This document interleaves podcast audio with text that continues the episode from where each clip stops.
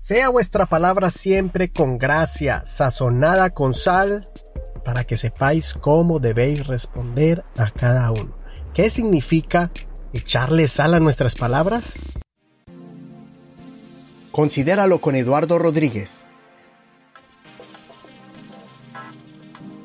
En otras versiones, cuando se refiere la palabra sazonada con sal, significa una palabra o una conversación de buen gusto, con buen gusto, agradable. Eh, es una palabra cordial, una palabra amable. Es son palabras que se dicen de forma amena. Eh, en otras versiones dice que vuestra conversación sea siempre amena y de buen gusto. Tan bonita esa palabra. Así que hablar con gracia, hablar con palabras, una, que su conversación sea sazonada con sal. Significa que hay que decir las cosas, que siempre hablemos cosas buenas y que las digamos de manera agradable. Y que pensemos bien cómo debemos de contestar a cada uno. Eso está en Colosenses 4.6. ¿Cómo aprender a hablar de manera apropiada? Es prácticamente lo que el apóstol quiere decir. Y en este caso, el contexto del verso es cómo hablarle a una persona que no cree en Cristo entonces él dice, hay que hablar de cosas buenas, cosas positivas, de cosas grandes, de cosas grandiosas, de lo que Dios ha hecho con usted, el testimonio, lo que, cómo ha cambiado tu vida, y no enfocarse solamente en hablar de cosas negativas, de condenación o de atacar o, de, o para estar discutiendo. Pero si eso lo tenemos que hacer con personas que no son creyentes, ¿cuánto más hacerlo con las personas que son mis hermanos, que son mi familia, mis parientes y los que me rodean? Y muchas veces se nos pasa de alto eso. A veces de pronto somos muy mm, elocuentes y hablamos eh, con cuidado con personas que no conocemos para mostrar respeto, pero como, como que al contrario, con las personas que tenemos ya confianza, que conocemos, eh, tendemos a, a no cuidar esa manera como hablamos. Y muchas veces maltratamos, muchas veces ofendemos, pero simplemente decimos, no, es que sabe cómo soy yo, así hablo yo, o, pensamos que porque nuestro hijo, nuestra hija, nuestro, es nuestra pareja, entonces tenemos que hablar de manera, eh, manera tosca. El apóstol Pablo nos anima a que usemos el arte de la comunicación de forma inteligente, que la usemos con astucia y de una forma calculada. El propósito es demostrar positivamente nuestro testimonio y lo que Dios puede hacer con la persona. Pero que uno que podamos aplicarlo eso también a nuestro diario vivir y vamos a mirar más versos que hablan de eso, de que nosotros tenemos que constantemente tener eso, esa palabra de gracia. Las palabras levantan o tumban. Las palabras destruyen o construyen. Las palabras animan o desaniman. Las palabras sanan o golpean. Las palabras dan vida o matan. En Proverbios 12:18, el hombre más sabio del mundo escribió, mostrando ese, ese como un cuchillo de doble filo. Con un cuchillo usted puede crear cosas, puede formar cosas, como puede dañar y destruir. Hay hombres cuyas palabras son como golpes de espada, mas la lengua de los sabios es medicina. Ahí está. Personas que usan las palabras para destruir, para matar, pero otros lo usan para sanar. Y repito, Proverbios 18, Proverbios 12, 18. Y digo porque es una falsa creencia el pensar de que hay que hablar aunque duela, hay que decir las cosas aunque lastimen. No, a veces malinterpretamos esa frase de que hay que decir que la verdad duele. Y es verdad, a veces decir la, decir la verdad o llamar la atención a alguien, pues es algo que a nadie nos gusta, porque nos hiere nuestro ego o, o no nos gusta que nos corrijan. Pero eso es muy diferente a decir la verdad con justicia, con gracia, a decirla simplemente con palabras duras y con palabras que ofenden, palabras que dañan sin tacto y sin misericordia. Acuérdense que eh, el, penúltimo capítulo que hice sobre la sobre la de tener simpatía y empatía. O sea, que lo escuchen, que lo, que lo, que lo vuelvan a escuchar, porque eso es parte de la conversación. Tener, ser empático es pensar que la otra persona tiene sentimientos, que la otra persona por alguna razón está haciendo las cosas, tengo que entenderla. Eso no significa que tengo que alcahuetearle, eso no significa decir, oh, bueno, sígalo así, pobrecito, no. Sino que entender primero y después decir las cosas para sanidad. Obviamente hay situaciones que se hablan y incomodan, son incómodas para ambos lados. Pero qué bonito que al final de la conversación la persona puede decir gracias por haberme llamado la atención, gracias por abrirme los ojos. ¿Por qué? Porque usaste palabra de gracia sazonada con sal. Entonces quitémonos eso de la cabeza de que yo digo las cosas como son, sin pelos en la lengua y como caigan. No. Si hay que decir las cosas con claridad, sin falsedad, sin darle mucho rodeo, pero siempre buscando el momento oportuno. Eso dice la Biblia. Proverbio 25:11, el hombre más sabio, Salomón, escribió, manzana de oro con figuras de plata es la palabra dicha como conviene. Tan lindo. Imagínese usted una manzana de oro, una joya, y que tenga unas figuritas de plata. Mire ese, ese contraste de colores y de valor y de, detalle que se hizo esa joya. Así es la palabra dicha como conviene. Es como un arte es como un tesoro, es como algo apacible, a los, eh, atractivo a los ojos, es algo valioso.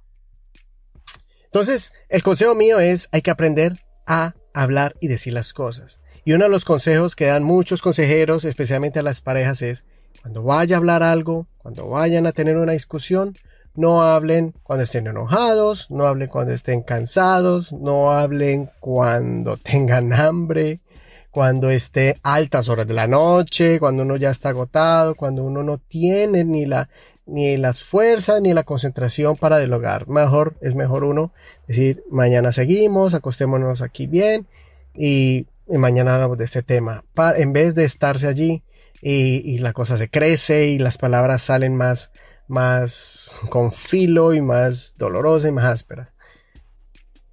Entonces, quisiera que reflexionemos y consideremos este episodio de que tenemos que desarrollar el don de la comunicación y algo que usted puede hacer es pedirle a Dios sabiduría y que le dé el don tan hermoso que es el don de la exhortación. Es una palabra, otra palabra mal interpretada. En el ámbito cristiano se habla mucho de la exhortación y si pensamos que exhortación es eh, reprender, y la reprensión es necesaria, obviamente, pero la exhortación no significa reprender o corregir, la, exhortación significa animar y fortalecer. Y bien bonito el don que Dios le dio a, varios personajes bíblicos, especialmente en el Nuevo Testamento. Hay una, hay una parte en la Biblia donde Pablo y Bernabé eh, son llamados a Jerusalén porque los judíos no entendían todavía de que los cristianos eh, o que el cristianismo, que la fe cristiana, el mensaje del Señor Jesucristo, también era para los no judíos. Los judíos pensaban que era solo para ellos, que ellos tuvieron la revelación quién era el Mesías y ya, y era para ellos el Salvador, pero ellos no entendieron que el Señor también extendió esta salvación a todos los no cristianos, a los no judíos, perdón, a los no judíos, a los que no eran hebreos o parte del, del pueblo judío, hablándolo eh, de, descendencia de sangre, así, de ese pueblo circuncidado y de la ley de Moisés. No, también era para todos, los romanos, los asiáticos, ya todo alrededor del mundo. Entonces, cuando Pablo y Bernabé empezaron a rescatar almas y alcanzar a personas que no eran judías, llamaron la atención, bueno, cuéntenos cómo es eso. Ellos empezaron a contar todo. ¿Por qué? Porque estaban obligando a guardar parte de la ley, algunos puntos de la ley, en, en este caso la circuncisión, a los que no eran judíos. Quieren ser cristianos, tienen que circuncidarse. Y, Pablo y Silas y Pablo y Bernabé dijeron, no, no, no, eso no es así. Empezaron a hablar y, y con versos bíblicos. Entonces llegaron a una conclusión de ciertos puntos que los gentiles debían de guardar, pero en general no se les debía obligar a circuncidarse y a guardar otras clases de costumbres judías.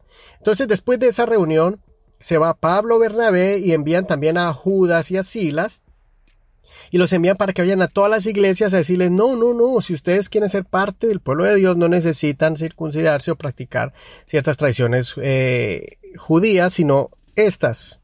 Y les especificaron, que después usted lo lee, y léalo ahí en, en el libro de los Hechos en capítulo 15, y quiero llevarlo hasta el 32 específicamente porque Judas y Silas, dice, Judas y Silas, como ellos también eran profetas, consolaron y confirmaron a los hermanos con abundancia de palabras. Ese es el don de la exhortación, consolar y confirmar a los a los, a los hermanos con abundancia de palabras. En otras versiones se hablan de fortalecieron, confirmaron y fortalecieron. Entonces, conformar, eh, perdón, confirmar, consolar, fortalecer.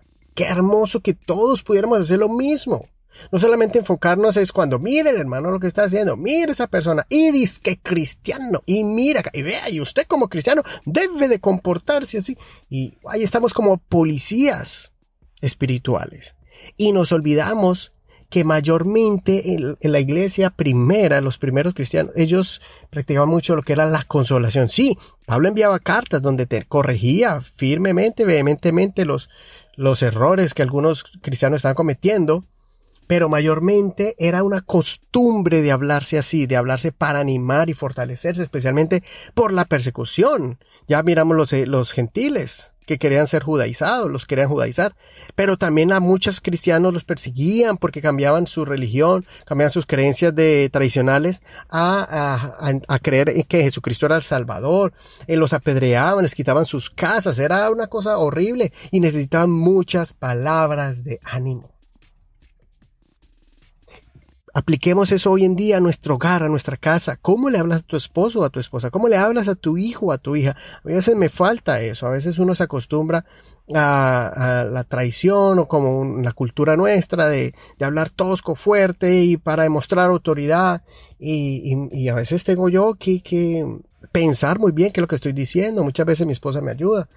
Eh, que tengamos cuidado cómo le hablamos a nuestros hijos. Sí, de una manera eh, hay que mostrar autoridad, pero se puede hacer también con amor, con firmeza, con paciencia, con palabras sazonadas. Eh, no olvidar que ellos son pequeños, que ellos todavía no entienden muchas cosas, que hay que bajarnos a nivel de ellos. Mira, esas cosas tenemos que aplicarlas porque ellos lo entienden y usted puede mirar el comportamiento. A veces cuando uno, cuando yo me pongo serio, ellos se, se ponen tensionados, pero cuando les hablo con firmeza, pero con, con, con cariño, eh, ellos entienden y captan más lo que uno quiere es enseñarle en cuanto a la disciplina. Ahora, recuerda lo que dice la Biblia, Proverbios 15.1. La blanda respuesta quita la ira, mas la palabra áspera hace subir el furor. Ahí está un ejemplo claro de cómo la ira es calmada, momento de tensión, un momento difícil, en vez de buscar la palabra para herir, en vez de buscar una palabra para uno defenderse mejor y confrontar a la persona, recuerda que la palabra áspera antes hace subir el furor, pero la blanda respuesta es la que quita la ira. ¿Qué significa blanda respuesta? Significa una palabra amable, una palabra suave, una palabra apacible. Es necesario aprender a discutir pero sin ofensas o sin buscar siempre una, una palabra más fuerte que opaque a la otra persona. Y ni se resuelve el problema. Y usted piensa que ganó, ganó la batalla, pero perdió la guerra al final del camino. Porque quedan las fricciones, queda la distancia. En el libro de Efesios nos dice claramente cómo debemos de hablar. Nos, nos, nos exhorta, nos anima a que miremos cómo hablamos. Efesios 4, el verso 29 en adelante dice, ninguna palabra, y lo va a leer en la, versión Reina Valera actualizada, pues tal vez muchos se, familiarizan con esta versión de la versión 1960, que es la que usamos comúnmente en las congregaciones, pero en la versión eh, actualizada, para que comparemos. se las quiero leer. Ninguna palabra obscena salga de su boca. Ninguna palabra obscena salga de su boca, sino la que sea buena para edificación. Ahí está claro. Según sea necesaria para que imparta gracia a los que oyen.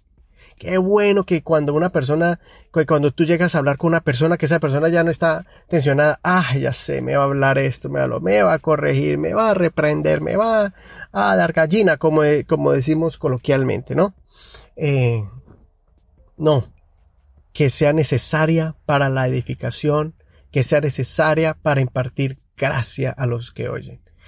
Verso 30. Y no entristezcan al Espíritu Santo de Dios, en quien fueron sellados para el día de la redención. Quítese de ustedes toda amargura, enojo, ira, gritería, gritos y calumnia, junto con toda maldad. Eso es malicia, maldad más bien sean bondadosos y misericordiosos los unos con los otros, perdonándose unos a otros como Dios también los perdonó a ustedes en Cristo, siempre pensando cómo habló el Señor.